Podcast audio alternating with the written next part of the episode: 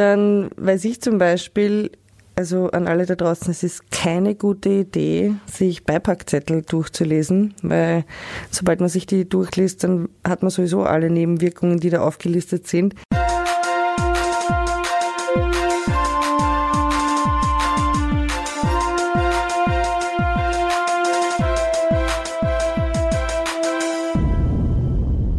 Crazy Turn. Ich bin bipolar. Hallo, ich begrüße euch wieder herzlich zu unserem Podcast Crazy Turn. Ich bin bipolar. Nicole erzählt seit mittlerweile fünf Folgen über ihr Leben mit der Diagnose Bipolarität. In den letzten Folgen haben wir schon sehr tief in ihr Privatleben und in ihren persönlichen Erlebnissen eintauchen können. Heute, in der sechsten Folge, widmen wir uns wieder einem Experteninterview zu dem Thema Psychopharmaka, Wunderpille oder Teufelskreis. Nicole hat schon einige Erfahrungen mit der Einnahme der Medikamente gegen Manien und Depressionen und wird uns gleich mehr darüber kurz erzählen. Danach hören wir ein Experteninterview von Herrn Dr. Jürgen Stasny. Das ist Nicoles persönlicher Psychiater seit 13 Jahren vom Psychosozialen Dienst Wien. Wir wollen speziell in dem Kontext auch betonen, dass dieser Podcast keine Psychotherapie oder andere ärztliche Konsultationen ersetzt. Nicole sitzt mir gerade gegenüber und wie immer stelle ich die erste spannende Frage. Nicole, wie geht's dir heute? Wie waren die letzten Wochen für dich? Ja, hallo Vicky. Ähm, ja, und wie immer muss ich dir sagen, die Krankheit ist geprägt von Stimmungsschwankungen. So waren die letzten Wochen. Kann ich dir keine einheitliche Antwort geben. Sie waren schön, sie waren nicht schön. Sie waren sehr turbulent.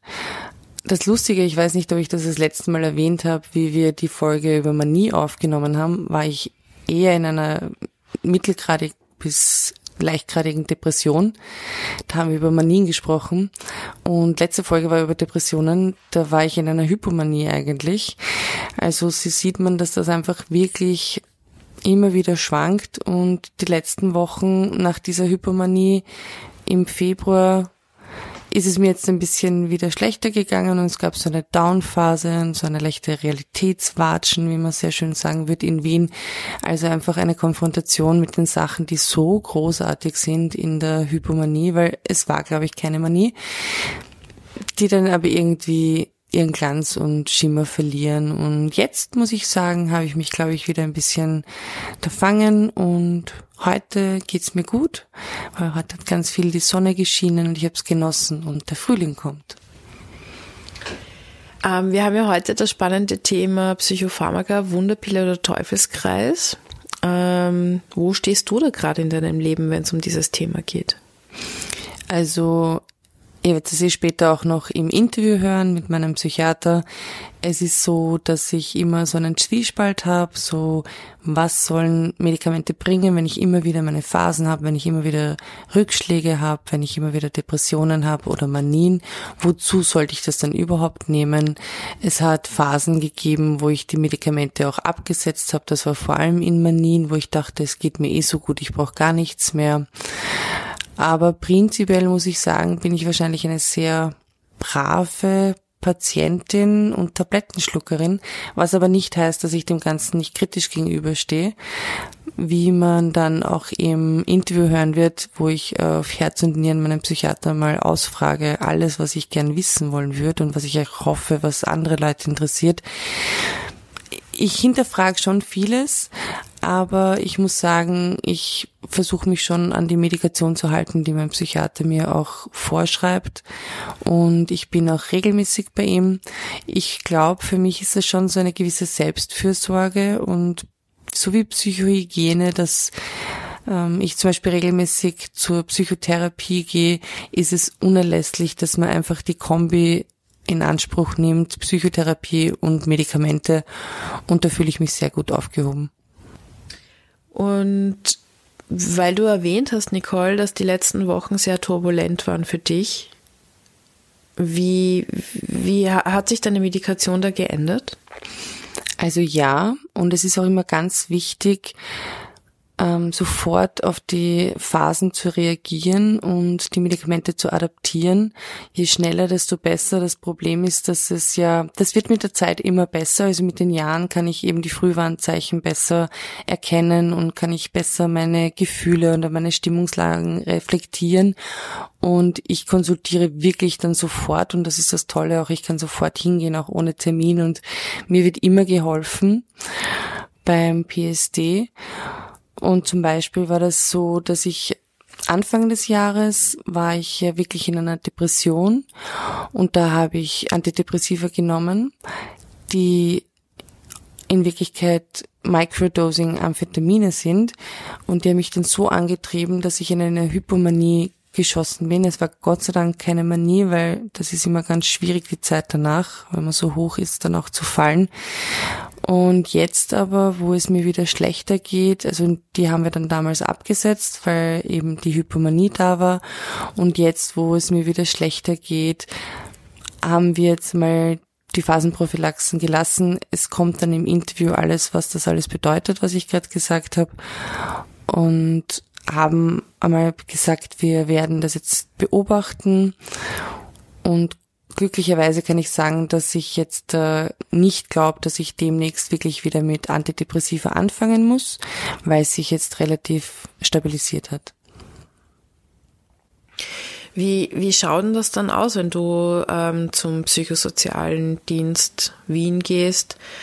Ähm, so eine Medikamenteneinstellung. Wie kann man sich das ungefähr vorstellen? Also jetzt einmal so, wie schaut das aus, würde ich gern noch erwähnen. Ich fühle mich wirklich, wirklich gut aufgehoben. Ich finde die Dienste vom PSD großartig, so den Notdienst und den regulären Dienst. Ich kenne die Leute schon seit 13 Jahren. Es ist schon, sie sind nicht Familie, aber es ist schon sehr familiär in der Hinsicht, dass sie mich erkennen in meinen Phasen und sie mir auch gleich an also mir, mir das gleich ansehen, wie es mir geht und auch wirklich sehr feinfühlig auf mich eingehen, also auch die Sprechstundenhilfen.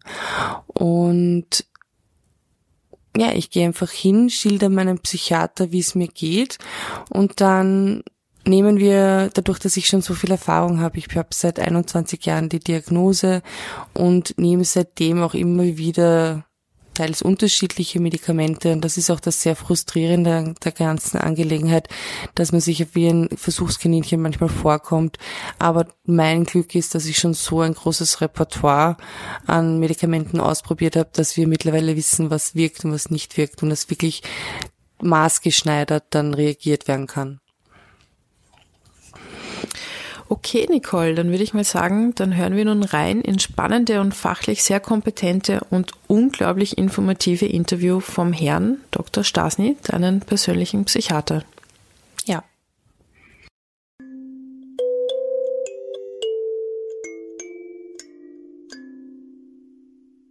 Ja, hallo. Wir befinden uns jetzt beim PSD Wien äh, in Maria Hilf bei meinem Psychiater, Herr Dr. Stasny. Und ich habe mir gedacht, es ist vielleicht spannend, ihn zu interviewen, ganz konkret über Medikamente. Wir haben jetzt äh, auch schon in der Folge über Manim, Herrn Dr. Tau, über Medikamente gesprochen. Aber jetzt werde ich sie auf Herz und Nieren mal testen. Alle Fragen, die mich brennend interessieren. Und die erste wäre mal, dass Sie sich bitte kurz vorstellen und auch dem PSD kurz vorstellen, was der so macht. Mein Name ist Jürgen Stastny. Ich bin beim BSD Wien seit 2008. Ähm, der BSD versorgt ambulant praktisch ganz Wien psychiatrisch. Er ist aufgeteilt, ähm, es sind mehrere Ambulanzen, die aufgeteilt sind über Wien, die auch mit den entsprechenden Regionalabteilungen in den Spitälern in Verbindung stehen, weil ja PatientInnen oft auch ins Spital kommen und wir sie auch auf, aus dem Spital wieder zurück übernehmen zur weiteren Behandlung, wo sie dann möglichst, hoffentlich möglichst lange ambulant bleiben. Und, und es gibt mehrere Ambulanzen, die für die Bezirk, für, für, für die Bezirke zuständig sind. Und, und dann gibt's noch Spezialabteilungen wie gerontopsychiatrische Ambulanz, die, die für Patienten mit Demenzerkrankungen zuständig ist oder jetzt auch äh, Kinder- und Jugendpsychiatrische Ambulanzen. Ähm, und, und, zum Beispiel den Notdienst, der für Patienten da ist, die ganz geschwind was brauchen oder eine Überbrückung brauchen oder die das erste Mal in Kontakt mit BSD sind und eine Auskunft brauchen, wo sie dann äh, eine, eine Behandlung bekommen, die dann mittel- und langfristig eventuell ambulant erfolgen kann. Und ich kann ja aus eigener Erfahrung sagen, dass der Notdienst wahnsinnig wichtig ist, weil der hat eigentlich immer offen, wenn der PSD geschlossen hat. Genau. Das heißt, es gibt in Wien eine Rundumversorgung für Menschen mit äh, psychischen Problemen oder auch in Krisensituationen. Da müssen ja nicht unbedingt sofort psychische Erkrankungen vorliegen. Genau, also ich kann sagen, ich bin da sehr froh drüber, dass es diese Hand-in-Hand-Kooperation. Genau, der BSD versucht so einen 24-7-Dienst möglichst äh, äh, bereitzustellen. Es gibt auch einen mobilen psychiatrischen Krisendienst, wo dann auch äh, ein Team wohin kommen kann und so weiter. Ja.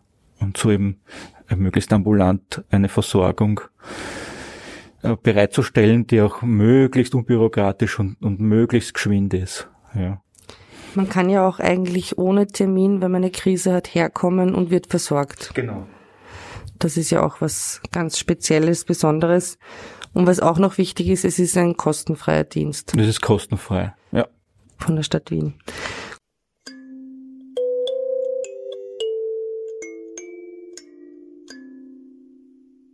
Gut, dann gehen wir gleich ins Thema. Wir wollen heute das Thema Medikamente näher beleuchten und ich möchte Sie zuerst einmal fragen, bei Bipolarität, aber konkret halt bei Depressionen und Manien, gibt es irgendeine Veränderung im Gehirn, so in Bezug auf Botenstoffe und welche gibt es da?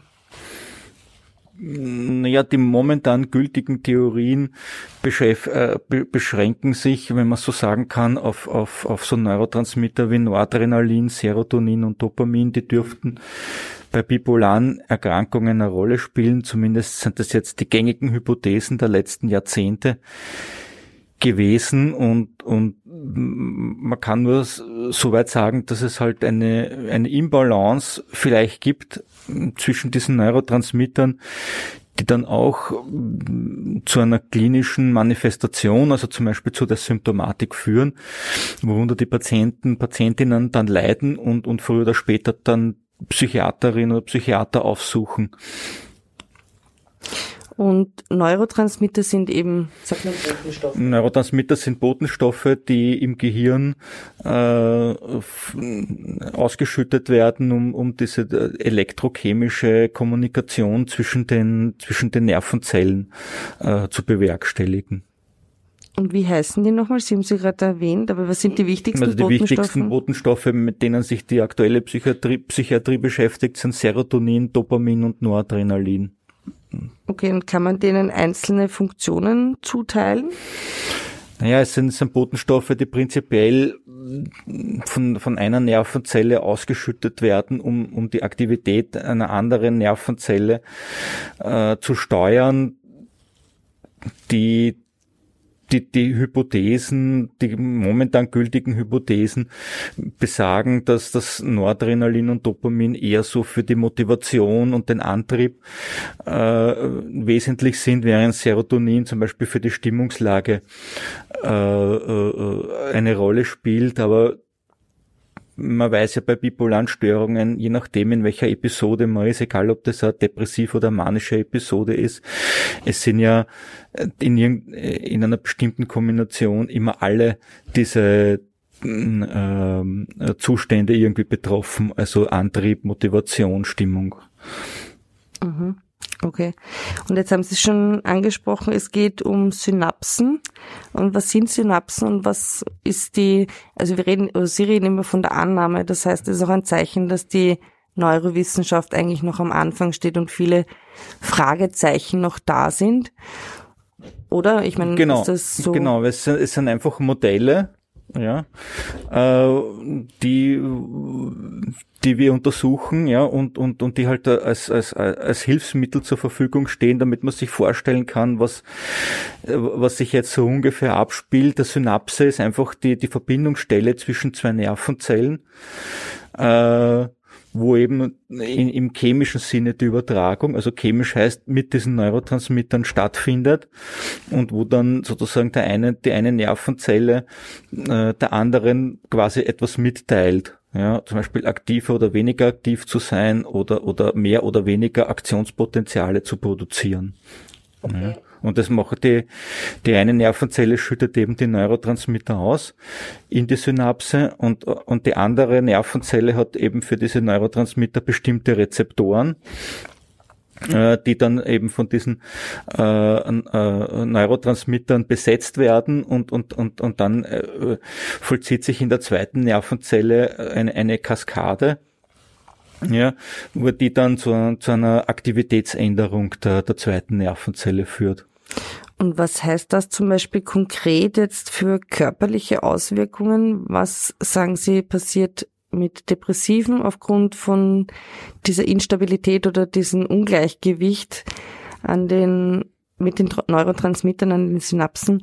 Was wären da werden da Informationen langsamer weitergegeben, weil man merkt ja auch zum Beispiel, dass Depressive langsamer sich bewegen, langsamer denken, langsamer agieren. Sind das Sachen, die aufgrund von diesen Ungleichgewicht zeigen können oder was wären so körperlich? Man kann, man kann es allgemein so ausdrücken, dass, dass das, was Sie beschrieben haben, die klinischen Konsequenzen des, dieses, Un dieses Ungleichgewichtes oder dieser Ungleichgewichte sein können. Ja, nur können halt auch Symptome in den unterschiedlichsten Kombinationen halt auftreten.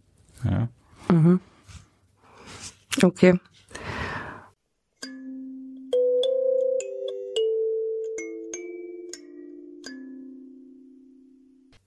Und jetzt gibt's verschiedene Medikamentengruppen zur Behandlung und von Depressionen und Manien.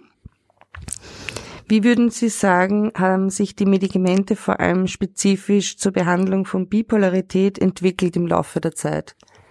Gibt es eine Veränderung oder hat man heute noch das gleiche wie vor 50 Jahren? Naja, man hat heute nicht mehr das gleiche wie vor 50 Jahren, Gott sei Dank. Ähm, es hat zwar vor 50 Jahren genauso äh, äh, Stimmungsstabilisierer gegeben wie vorzugsweise eben zum Beispiel Lithium. Und dann und dann sind in den letzten Jahrzehnten Medikamente dazugekommen zur Stimmungsstabilisierung, die eher zu den Medikamenten, also ursprünglich zu Antiepileptika gehört haben oder gehören, äh, wo man aber auch beobachtet hat, dass die die Stimmung stabilisieren können mittelfristig äh, oder langfristig, wenn man sie einnimmt und und und und Antidepressiva und und Neuroleptika hat es früher auch schon gegeben vor 50 Jahren. Nur haben sich diese Medikamente halt auch weiterentwickelt, weil die, die Antidepressiva, die man jetzt so ungefähr seit schätzometrisch 20 Jahren verschreibt, haben ein ganz anderes äh, und, teil, und größtenteils verträglicheres Nebenwirkungsprofil als die Antidepressiva, die es halt zum Beispiel vor, vor 50 Jahren gegeben hat oder noch ein bisschen länger her. Und, und bei den Neuroleptika oder Antipsychotika verhält es sich genauso, ja. Also äh, da gibt es mittlerweile auch Medikamente, die äh, viel besser verträglich sind und die natürlich dann auch von den PatientInnen äh, teilweise auch viel länger genommen werden und, und, und, und weniger häufig abgesetzt werden. Und, und mittlerweile ist es auch so, dass es so auch so Medikamente gibt, die so ein bisschen so, so eine Zwischenstell mittlerweile so eine Zwischenstellung einnehmen zwischen Antidepressiva und Neuroleptika und das sind aber auch interessanterweise auch die Medikamente, die bipolare Patienten tendenziell am längsten nehmen, bevor sie sie absetzen, eben aufgrund von Nebenwirkungen oder so. Also es gibt so, so, so modernere Neuroleptika, die, die durchaus auch antidepressive Eigenschaften haben, ja, und, und, und die äh, dann gleichzeitig aber auch mit einem geringeren Switch-Risiko zum Beispiel verbunden sind, also so wie konventionelle Antidepressiva. Mhm.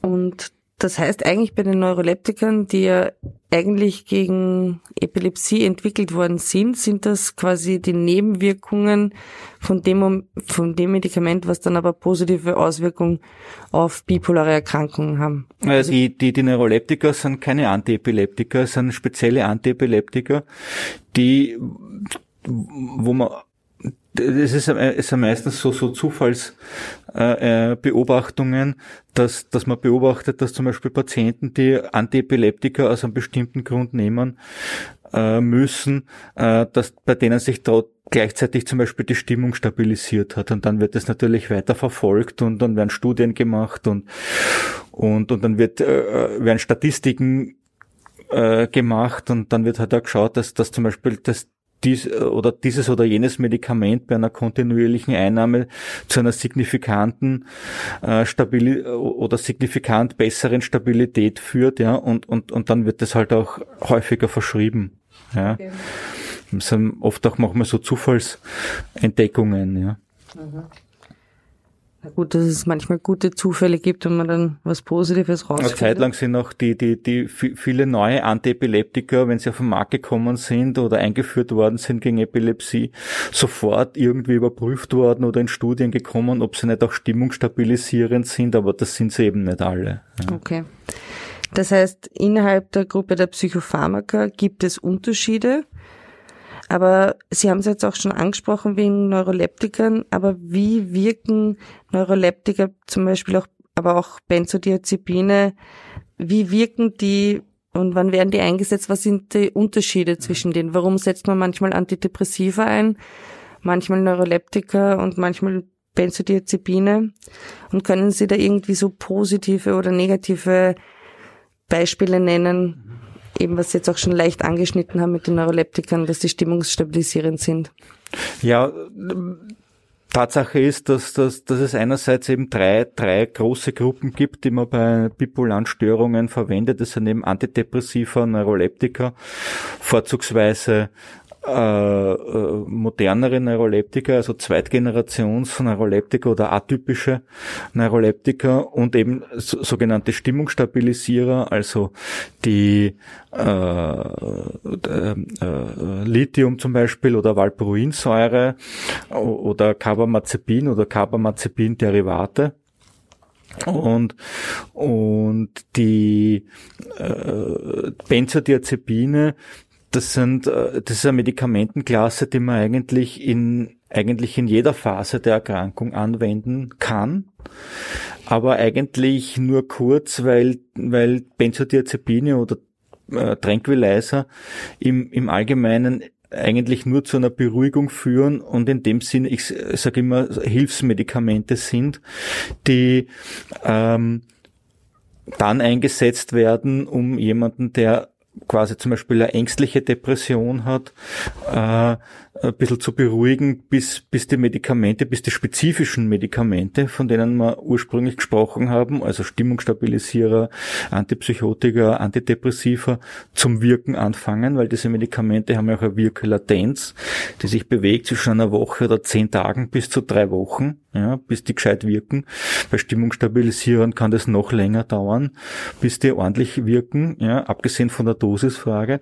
Oder bei einer Manie können Benzodiazepine Benzodiazepine natürlich auch eingesetzt werden, um den Patienten oder die Patientin, solange sie noch sehr angetrieben ist und nicht schlafen kann oder nur eben so diese Schlafverkürzung hat, eben irgendwie da, dafür zu sorgen, dass, dass, dass sie länger, länger schlafen oder ruhiger sind. Und, und dann müsste man dann irgendwann, wenn, wenn, wenn, wenn die Medik wenn die spezifischen Medikamente wirken, müsste sich das dann so bemerkbar machen, dass man auch mit den Benzodiazepinen selber, äh, dass man dass man die in der Dosis zurücknehmen kann und, und langsam absetzen kann, weil die Benzodiazepine an sich weder oder nur vorübergehend eine stimmungsaufhellende Wirkung haben, ja, aber selber eigentlich an sich keine antidepressive Wirkung, keine antimanische und auch keine, kann dauerhaft phasenprophylaktische Wirkung haben, ja, sondern es sind einfach nur eben bremsende Medikamente, ja.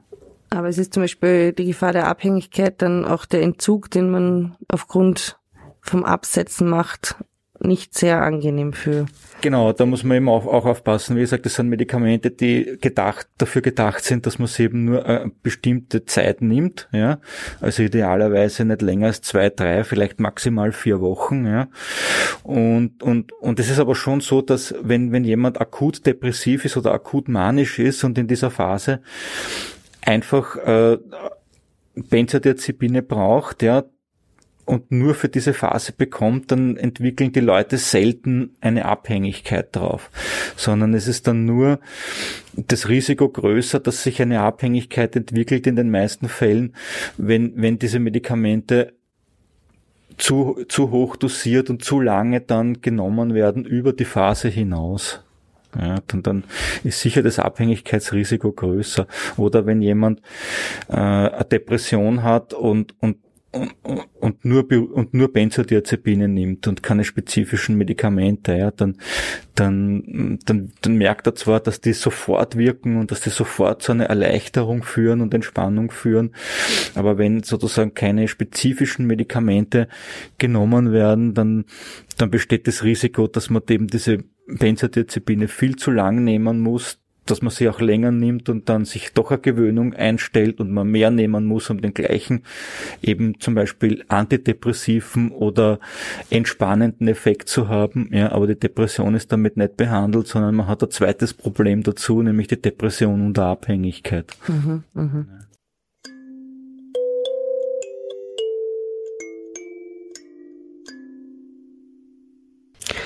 Und jetzt haben wir gesagt, bei Antidepressiva. Sie haben vorher die Synapsen erwähnt.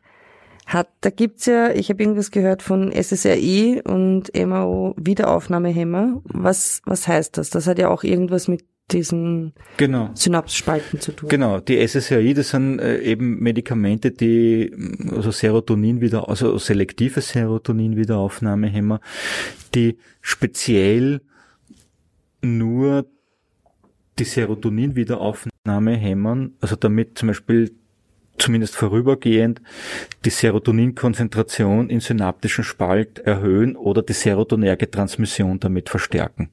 Und was ja. bringt das? Das führt, das ist zumindest der erste Schritt, weil es, es setzt sich dann damit irgendeine Kaskade in Gang an, an, an, an, an, an, an, an Zweit- oder Dritteffekten, ja, die dann irgendwie wie zu einer Antidepress also zu einer antidepressiven Wirkung führen. Also dass die, dass die Erhöhung des Serotonins im synaptischen Spalt selber schon für die antidepressive Wirkung zu, zuständig ist oder, oder ursächlich ist, das würde ich eher dahingestellt sein lassen. Ja, es ist eher so, dass, dass das etwas bewirkt, ja, dass bestimmte Rezeptoren auch zum Beispiel hinunterreguliert werden, ja, und, und, und irgendwann führt das zu einer antidepressiven Wirkung auf einer bestimmten Ebene. Ne? Mhm. Ja, und Monaminoxidase-Hämmer, weil Sie, weil Sie es erwähnt haben, sind da relativ spezifische Medikamente, ja, die, die über eine, die über die Hemmung von Enzymen, ja, die eigentlich die Neurotransmitter abbauen, dann zu einer verstärkten dopaminergen, serotonergen oder noradrenergen Transmission führen. Ja. Aber es sind, sind unterschiedliche Möglichkeiten, in, in diesen Serotonin, Dopamin oder, oder, oder Noradrenalin-Haushalt einzugreifen. Ja, das ist entweder die Hemmung von abbauenden Enzymen oder die Hemmung der Wiederaufnahme aus dem synaptischen Spalt, weil damit werden ja auch die Neurotransmitter inaktiviert, indem sie aus dem synaptischen Spalt wieder rausgenommen werden und, und, und Serotonin oder Noradrenalin-Wiederaufnahmehämmer blockieren das. Ja, und dann bleibt Serotonin, Dopamin oder Noradrenalin länger im Synaptischen synaptischen Spalt. Also dass die Boten, es wird hier quasi in, in das Verhältnis der Botenstoffe genau. eingegriffen. Ja. Genau.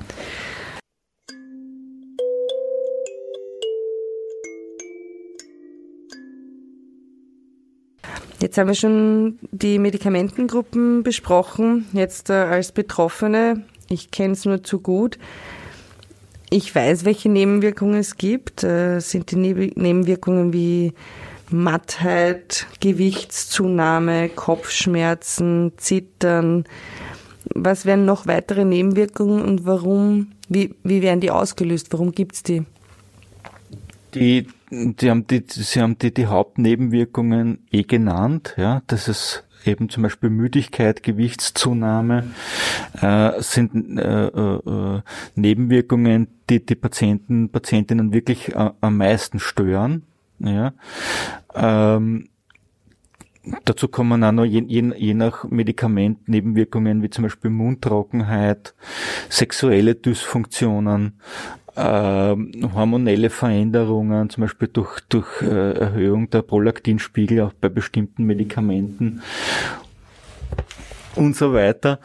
Und, und, und diese Nebenwirkungen kommen teilweise zustande, ja, durch, durch die durch die direkte Wirkung dieser Medikamente einerseits, ja, ähm, zum Beispiel von, von Neuroleptika im, im dopaminergen Haushalt, ja, äh, im Gehirn in den Stammganglien, ja, dass zum Beispiel eben Zittern oder Muskelsteifigkeit, die von, von praktisch von zentral von, von den Stammganglien aus dann so eingesteuert wird, ausgelöst wird. Und, und, und, und, und das sind halt Nebenwirkungen, die halt beobachtet gehören beziehungsweise manchmal, wenn sie, wenn sie zu, zu, viele Nebenwirkungen, manche Nebenwirkungen sind auch vorübergehend, ja, das muss man kontrollieren und Nebenwirkungen, die einfach bleiben oder bestimmtes Ausmaß überschreiten, ja, die führen dann dazu, dass ein Medikament umgestellt werden muss. Also man kann keinem Patienten ein Medikament irgendwie geben und sagen, na, das wird jetzt wirken und auf Wiederschauen, mhm. ja, sondern man muss das dann auch kontrollieren, so aus verschiedenen Gründen. Wenn man Antidepressiva gibt, muss man kontrollieren, ob der Patient oder die Patientin nicht switcht drauf. Ja. Wenn man Neuroleptika verschreibt, muss man schauen, ob der Patient oder die Patientin nicht extra pyramidale Nebenwirkungen bekommt. Ja. Was heißt das?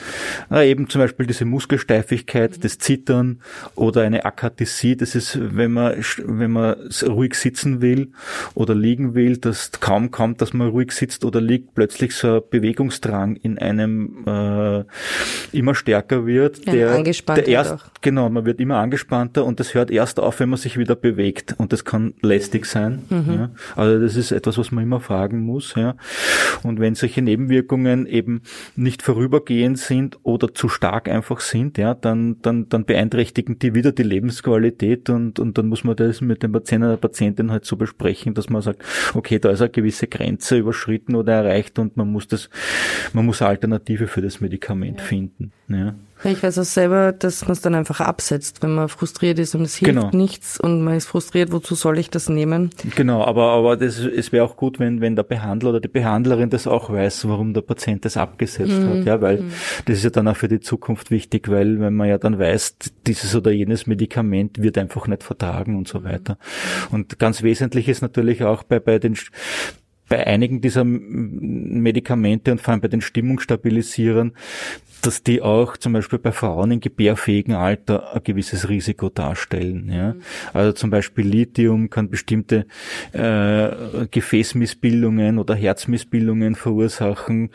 Äh, da wird das Risiko aber un unterschiedlich angegeben und was zum Beispiel äh, sehr kritisch ist, ist zum Beispiel bei Frauen im gebärfähigen Alter so Medikamente wie Valproinsäure anzuwenden. Ja? Also da muss eigentlich gleichzeitig eine konsequente Kontrazeption Kontrazeption erfolgen, weil das sehr fruchtschädigendes Medikament ist. Kontrazeption ja. heißt? Kontrazeption heißt, dass, dass, äh, äh dass äh, Kondome oder die Pille verwendet werden. Aha. Ja, also. Das, das, Entschuldigung. Okay.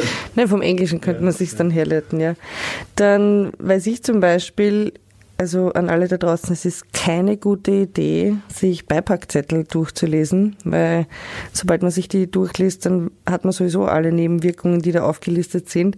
Aber meine Frage wäre, es kommt auch bei manchen Antidepressivern dazu, dass als Risiko Suizid genannt wird. Wie kann es sein, dass ein Medikament, das auch durchaus gegen Suizidgedanken wirken soll, dass man dann sagt, eine Nebenwirkung oder ein Risiko sind Suizid? Ja. Ähm, das eine ist, also es schadet sicher nicht, den Beipackzettel durchzulesen, weil der Beipackzettel ist schon für die Patientinnen bestimmt. Der ist, die Beipackzettel sind auch so geschrieben, dass sie für die Patienten, also dass das Relevanteste für die Patienten drinsteht und, und auch verständlich ist für die Patienten. Weil die Fachinformation ist, äh, die, die, die Ärzte, Ärztinnen zum, zum, zum Nachschauen haben, die ist ein bisschen anders geschrieben. Ja? Und, und, und, und das ist schon gut zu wissen für einen Patienten oder eine Patientin, mit welchen Nebenwirkungen zu rechnen ist. Ja. Gut ist, das Gute ist ja auch, dass, dass, dem, dass viele Nebenwirkungen ja vorübergehend sind. Ja? Und, und wie gesagt, und der Arzt oder die Ärztin muss halt zwischenzeitlich doch auch immer schauen, ob irgendwelche Nebenwirkungen doch ein quantitativ ein bestimmtes Ausmaß überschreiten oder auch einfach zu lang dauern oder einfach nicht weggehen, ja, und, und, und, und dadurch ein, ein gewisses äh, Maß überschreiten, ja. Und, und das ist das eine. Und, und, und bezüglich der Suizidalität, es ist natürlich so, dass die Suizidalität selber im Rahmen der ein, im Rahmen einer Behandlung ja nicht unbedingt davon kommen muss, dass es eine, Neben, eine direkte Nebenwirkung des Medikamentes ist, ja, sondern der Patient oder die Patientin nimmt ja das Medikament, unter, also zum Beispiel wegen einer Depression, wo ein Symptom davon zum Beispiel Suizidgedanken sind oder Suizidimpulse. Und, und das ist halt oft so leider das Problem, dass diese Medikamente einfach nicht gleich wirken und dass durchaus während der Einnahme oder während die Patientin oder der Patient begonnen hat, das Medikament zu nehmen und das Medikament vielleicht in zwei bis drei Wochen wirken wird, in dieser Zeit sich die Depression noch verstärkt weil einfach diese Medikamente Wirklatenz haben. Mhm, ja. Mhm. Und in dieser Zeit kann natürlich was passieren, sagen wir so. Ja.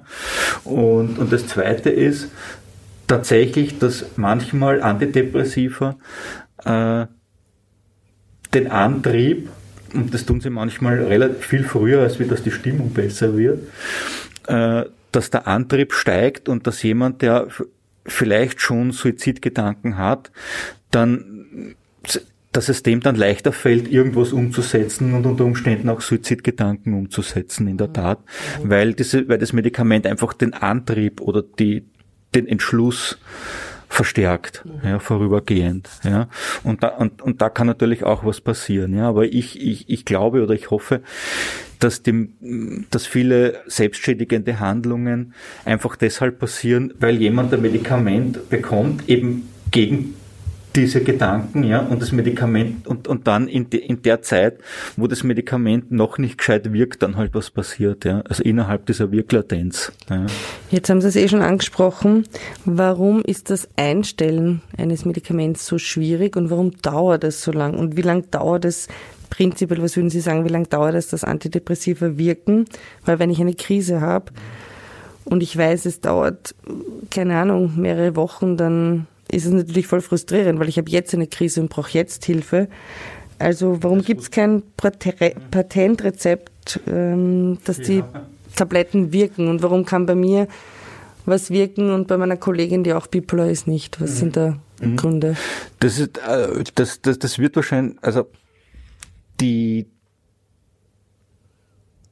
das eine ist natürlich die Wirklatenz, ja, und, und das, das haben wir in den letzten 70 Jahren noch nicht geschafft, ja.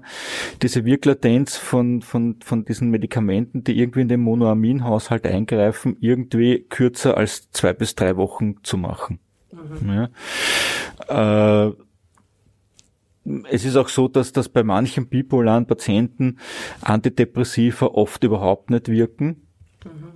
Also manchmal ist, ist, ist Therapieresistenz auf Antidepressiva vielleicht ein indirektes Zeichen, dass jemand bipolar sein könnte. Das wo, haben Sie ja schon öfters zu mir auch gesagt. Wo es ne? vielleicht, ja, wo, wo man vielleicht diese Anamnese noch nicht hat, ja, oder, oder das noch nicht zur Sprache gekommen ist, ja. Und, und, und, und es gibt sehr viele bipolare Patienten, wo Antidepressiva halt mm, sehr mäßig bis gar nicht wirken. Ja.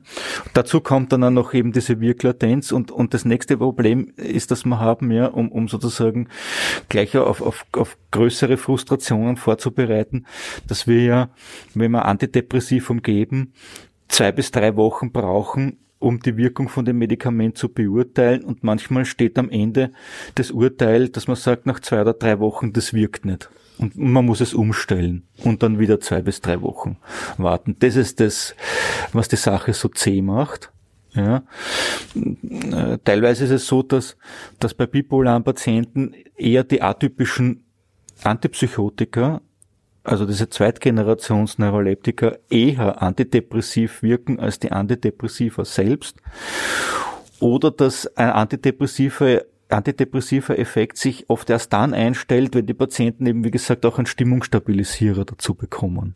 Das sind sogenannte Phasenprophylaxen. Das sind die Phasenprophylaktika. Und da ist ja Lithium eins der, das haben Sie jetzt schon öfters angesprochen.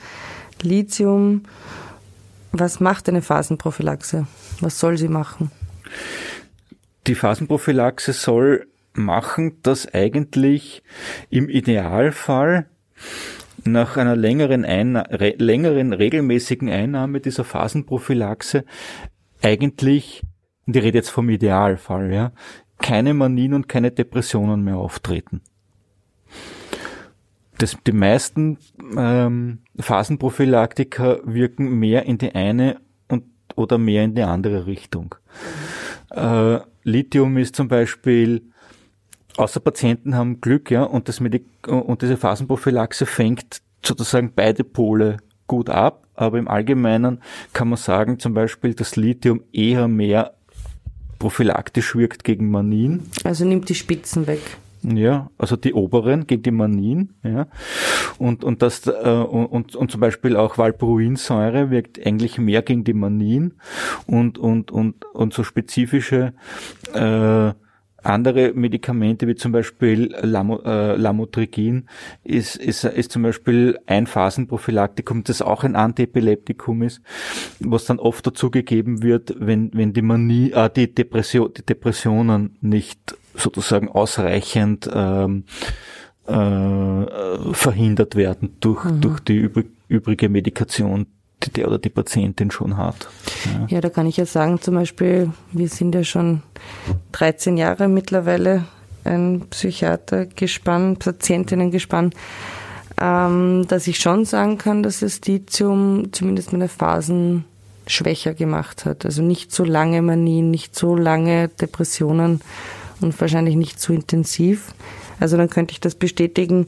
Es ist bei mir leider nicht so, dass es keine Phasen mehr gibt, wie wir wissen, aber sie sind schwächer geworden und kürzer.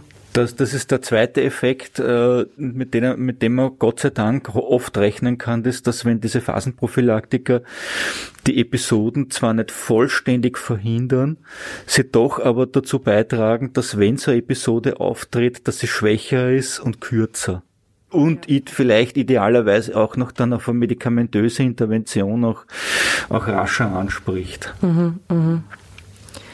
Ja.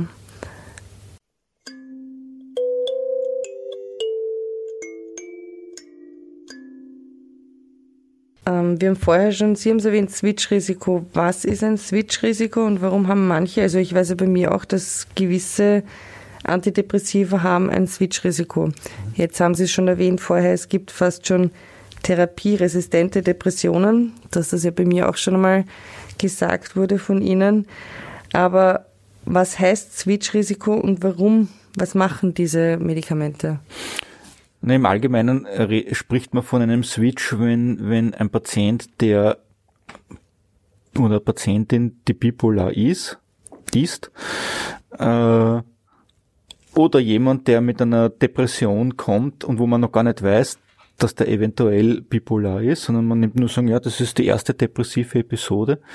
Und, jemand, und man spricht im Allgemeinen von einem Switch, wenn, wenn der Patient oder die Patientin im Rahmen der Einnahme von einem Antidepressivum, da würde mir jetzt auch gar nicht äh, äh, spezifizieren, welche Sorte des Antidepressivums das sein muss oder soll oder kann.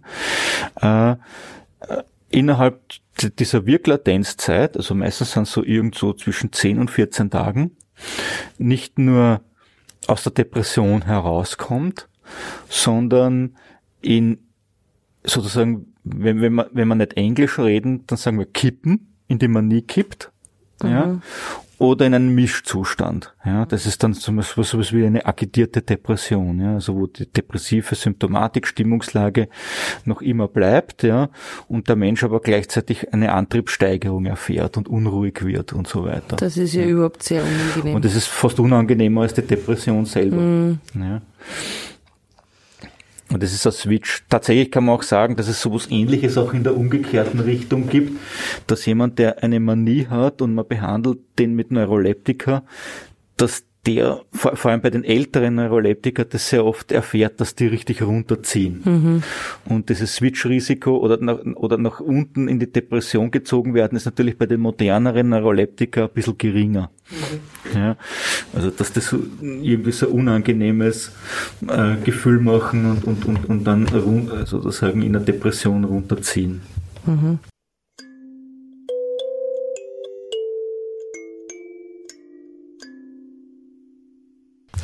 Und Sie haben schon gesagt, ganz vorher, welche Medikamente bei Manien eingesetzt werden, sind eigentlich Benzodiazepine, weil in, also Phasenprophylaxe und wenn die nicht helfen, in den Manien direkt Benzodiazepine, weil das ja zur Beruhigung mhm. und zur äh, Stabilisierung zum Runterholen da ist und sonst gibt es eigentlich nicht wirklich Medikamente, die man einsetzen kann. Bei oder? der Manie, no ja, bei der Manie kann man eben Stimmungsstabilisierer einsetzen. Stimmungsstabilisierer sind sowieso die Mittel der ersten Wahl, weil ein bipolarer Patient oder Patientin, egal ob er jetzt wegen behandelt wird wegen einer Depression oder die, die aktuelle Phase eine Manie ist und man weiß aber, der oder die Patientin hatte schon Phasen, dann dann braucht er, da gibt es auch bestimmte Kriterien dafür, schon eigentlich einen Stimmungsstabilisierer.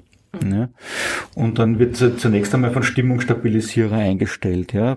Bei manchen Patienten hilft es sogar, dass rein der Stimmungsstabilisierer reicht, ja, dass die Depression oder, oder, oder die Manie aufhört. Mhm. Ja. Mhm.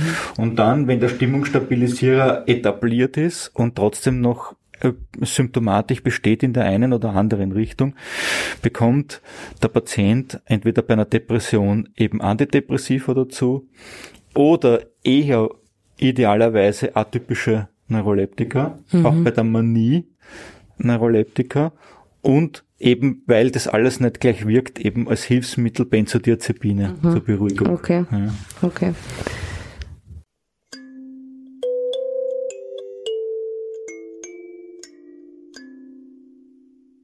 Jetzt ist mir noch eingefallen wegen dem Switch-Risiko. Sie haben ja jetzt vor kurzem erst gesagt, dass das Medikament, das ich genommen habe, was mich wahrscheinlich wieder geswitcht hat in eine Manie, dass das eigentlich Amphetamine in Microdosing oder sehr schwache Amphetamine sind. Ja. Genau. Antidepressive haben im Allgemeinen mit, mit, mit Amphetaminen ein bisschen was gemeinsam, weil Amphetamine ja auch Serotonin oder Noradrenalin oder Dopamin Wiederaufnahmehemmer bis zu einem gewissen Grad sind, aber gleichzeitig auch die, die Dopaminfreisetzung fördern generell. Ja, und, und, und, und Antidepressiva, die haben halt diese eine Eigenschaft, dass sie zumindest bis zu einem gewissen Grad die Wiederaufnahme hämmern. Ja. Aber dann, wenn man es ein bisschen übergreifend denkt, wie ist die Korrelation zwischen Medikamenten also Psychopharmakern und Alkohol oder anderen Drogen? Ja, was, das kann ich, das kann ich nicht so genau sagen. Man kann nur beobachten, dass, dass Patienten, Patientinnen, die sich in einer Episode befinden, gerne auch zu Substanzen greifen, sagen wir so. Mhm.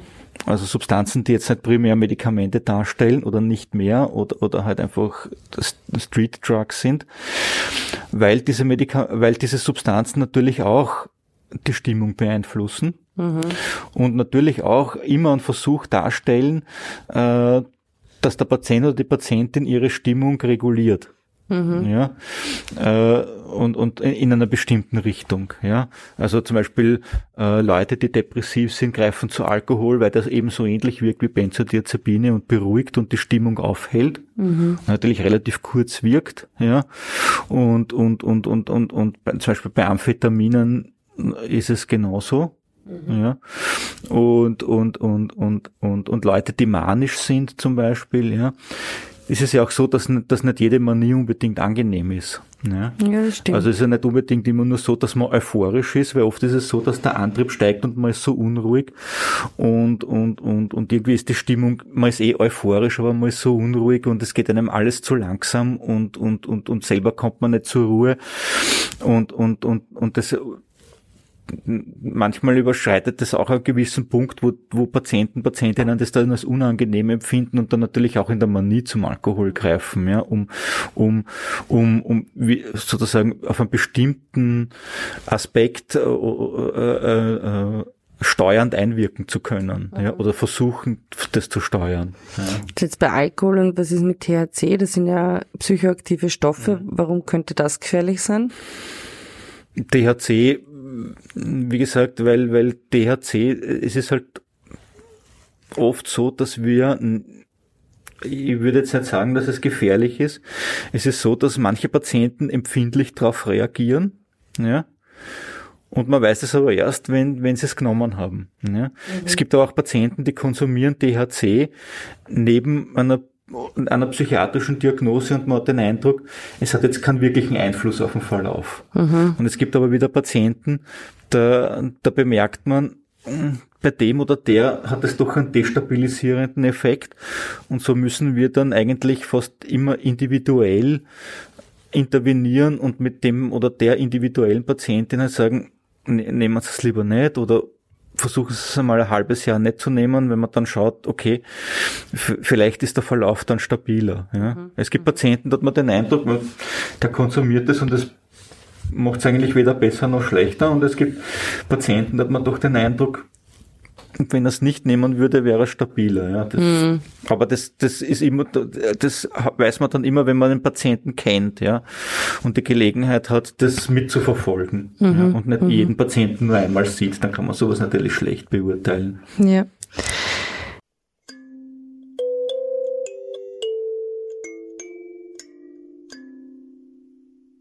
Ja, jetzt haben wir schon ziemlich viel erfahren. Ich hätte jetzt eigentlich nur noch abschließend eine Frage.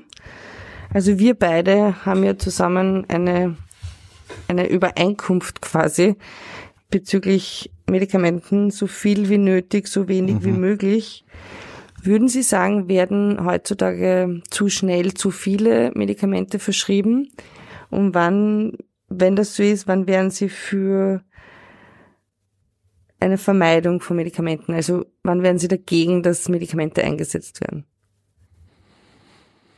Schwierig als Psychiater, der natürlich ja. sich mit Medikamenten beschäftigt, aber. Ja, und vor, und vor allem, wenn man sich als Psychiater das Leben auch ein bisschen leichter macht mit den Medikamenten. Ja? Weil wenn die Patienten auf die Medikamente ansprechen und, und der Verlauf oder Symptome einfach gemildert werden oder der Verlauf einfach abgeschwächt wird oder, oder Patienten wirklich stabil werden, dann erspart man sich ja auch Arbeit. Das ist, das ist jetzt sozusagen, dann ist beiden geholfen, ja, dann ist dem Patienten geholfen, geholfen ja. und einem selber auch, ja, und die Medikamente sind natürlich das leichteste Mittel zu diesem Zweck. Ja. Aha.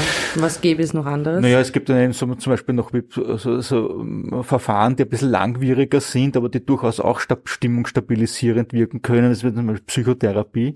Na gut, es ja. sollte ja immer in Kombination genau. sein. Genau. Ne? Und wir, wir streben natürlich auch immer an, dass die Patienten das in Kombination bekommen, weil wir ja auch wissen, dass weder das eine noch das andere das Wundermittel an sich ist. Und, und, und, und wir versuchen, und, und wir haben natürlich immer die Hoffnung, dass wenn man beide Therapien kombiniert, dass man dann natürlich aus beiden das Beste, das mit oder in der Kombination das meiste rausholt. Mhm. Ja. Es gibt Patienten, die kommen mit einer Psychotherapie aus, es gibt Patienten, die kommen auch mit einer medikamentösen Therapie alleine aus, ja. Aber jetzt zu sagen, ob zu viele oder zu wenig Medikamente verschrieben werden, das kann, kann man sch schwer beurteilen, weil der einzelne Patient oder die einzelne Patientin ja doch dann doch irgendwie eine individuelle Behandlung braucht. Ja. Es gibt zwar Guidelines, es gibt immer so, so Listen, wo drin steht, ja, das und das sind die Mittel der ersten Wahl und das sind die Mittel der zweiten Wahl. Mhm. Weil Mittel der ersten Wahl heißt einfach, dass das die Medikamente sind, die am ersten wirken, beim geringsten Risiko, zum Beispiel von Nebenwirkungen und so weiter. Und, und ich würde jetzt einmal schätzen, damit kommt man bei zwei Drittel bis drei Viertel der Patienten ganz gut durch. Mhm. Und dann bleibt aber heute halt ein Viertel von Patienten übrig, wo man dann trotzdem was anderes machen muss. Also wo man auch zum Mittel der zweiten Wahl greifen muss oder der dritten Wahl oder ganz was eher Ungewöhnliches machen muss, weil wenn man dann doch, ja, der Patient, der individuelle Patient profitiert davon, ja, was die anderen nicht brauchen, ja. Und drum, drum ist es natürlich dann immer so, dass man nicht sagen kann, der kriegt zu wenig Medikamente oder der kriegt zu viele Medikamente, sondern es ist halt oft so, dass man, dass, dass der oder zu dem oder von dem, was zur Verfügung steht, halt jeder Patient halt das braucht, was für ihn halt äh, oder, oder sie das Beste ist. Mhm. Ja, und dass das halt oft eine mühsame Herumprobiererei ist, ja, weil man ja nicht an der Na leider nicht an der Nasenspitze ansieht und leider auch nicht an der Symptomatik festmachen kann. Das hätte man ja gerne, ja, dass man sagen kann, na der braucht sicher das und das Medikament oder die und die Kombination. Mhm. Ja. Und leider ist es ja so, dass das ist meine Theorie, dass einzelne Patienten oder wenn man zwei Patienten versichert mit derselben Symptomatik, dass man einfach nicht davon ausgehen kann, dass die auch bei der, dass die bei denen, dass bei denen dieselbe Pathophysiologie im Gehirn jetzt sich abspielt, ja, die dann zu dieser klinischen Symptomatik führt, sondern das kann bei, beim Patienten A ganz was anderes sein als beim Patienten B, aber klinisch schaut's genau gleich aus. Mhm. Ja, das ist halt wie ein unscharfes Foto, wo man sagt, okay, das ist ein Auto und führt vier Räder, aber die Marke erkennt man nicht mehr oder sowas in der Richtung, ja. Oder ob es ein Allrad oder Zweiradantrieb ist oder sowas in der Richtung. Ja. Okay. Das ist halt so, ja. Ja, na gut.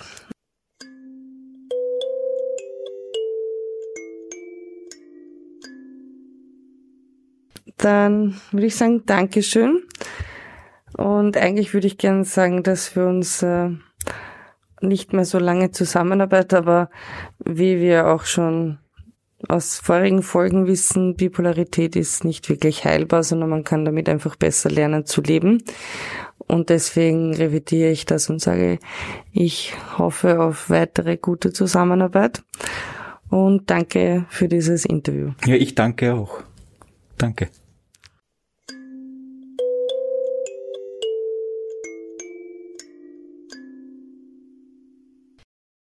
Das war die sechste Folge mit dem Thema Psychopharmaka, Wunderpille oder Teufelskreis. Wir melden uns mit dem nächsten Podcast am 1. Mai mit dem super spannenden Thema Familie, die wichtigste Stütze in allen Krisen. Hierbei wird Nicole mit ihren Eltern und anderen Verwandten reflektieren, welche Höhen und Tiefen schon gemeinsam bewältigt wurden. Ich verabschiede mich von euch nun und übergebe an Nicole, denn Nicole, du wolltest ja noch was sagen. It's your turn. Vielen Dank. Also was ich noch sagen wollte abschließend, ich hoffe, dass diese Folge vielen Leuten ein bisschen geholfen hat, diese doch sehr komplexe Materie ein bisschen besser zu verstehen. Und dann wollte ich noch was ganz Lustiges sagen. Also ähm, als Side-Info. Für den Podcast habe ich recherchiert im Herbst 2021 und wollte wissen, was es sonst noch alles zu dem Thema gibt. Und da gab es im Herbst 2021 keinen einzigen deutschsprachigen Podcast, der sich mit dem Thema Bipolarität beschäftigte. Also es gab diverse Podcasts, die sich mit psychischen Erkrankungen beschäftigten, aber nicht explizit nur mit Bipolarität. Und dann ist was ganz Lustiges passiert. Innerhalb von einem Monat haben nämlich drei Frauen unabhängig voneinander einen Podcast zu dem Thema Bipolarität gestartet. Das war Ende November die Barbara mit ihrem Ex-Partner Max von Mackenbaracke dann haben wir Mitte Dezember gestartet und am 16. Dezember, und zu merken, jeden 16. kommt eine neue Folge, hat die liebe Vero aus der Nähe von Hamburg einen Podcast gestartet und über sich und ihr Leben mit dieser Krankheit berichtet. Und den eben erwähnten Podcast von der Veronika aus Glückstadt in der Nähe von Hamburg, der heißt Bipolare Störung, Leben mit Extremen. Folgt ihr doch auf YouTube, Facebook und Instagram und natürlich könnt ihr den Podcast auf Spotify hören. Hört euch das an, das ist wirklich, wirklich eine gute Sache und eine Empfehlung von meiner Seite. Wir empfehlen euch herzlichst beide und es ist großartig zu sehen, dass dieses Thema jetzt mehr Aufmerksamkeit bekommt. Es ist noch immer ein Wunsch von uns beiden, glaube ich, Vicky, dass wir beide mal kennenlernen und vielleicht mal zusammen einen Podcast machen, aber wer weiß, was die Zukunft bringt. Ich freue mich, ich empfehle euch die beiden Podcasts sehr und dann wollte ich euch noch ans Herz legen. Folgt uns doch auf Facebook, YouTube und Instagram unter Crazy Turn. Ich bin Bipolar. Wir werden uns Mühe geben, immer wieder neuen Content bereitzustellen und euch vielleicht auch schon Teaser für die nächsten Folgen zu zeigen. Also lasst uns ein Klick, ein Like, ein Kommentar da. Das würde uns sehr, sehr freuen. Damit bleibt mir eigentlich nur noch zu sagen, lasst es euch gut gehen, bleibt gesund und um einen ganz original Wiener Künstler, den sogenannten Ostbankurti zu zitieren, passt auf, seid vorsichtig und lasst euch ja nichts gefallen. Und stay tuned.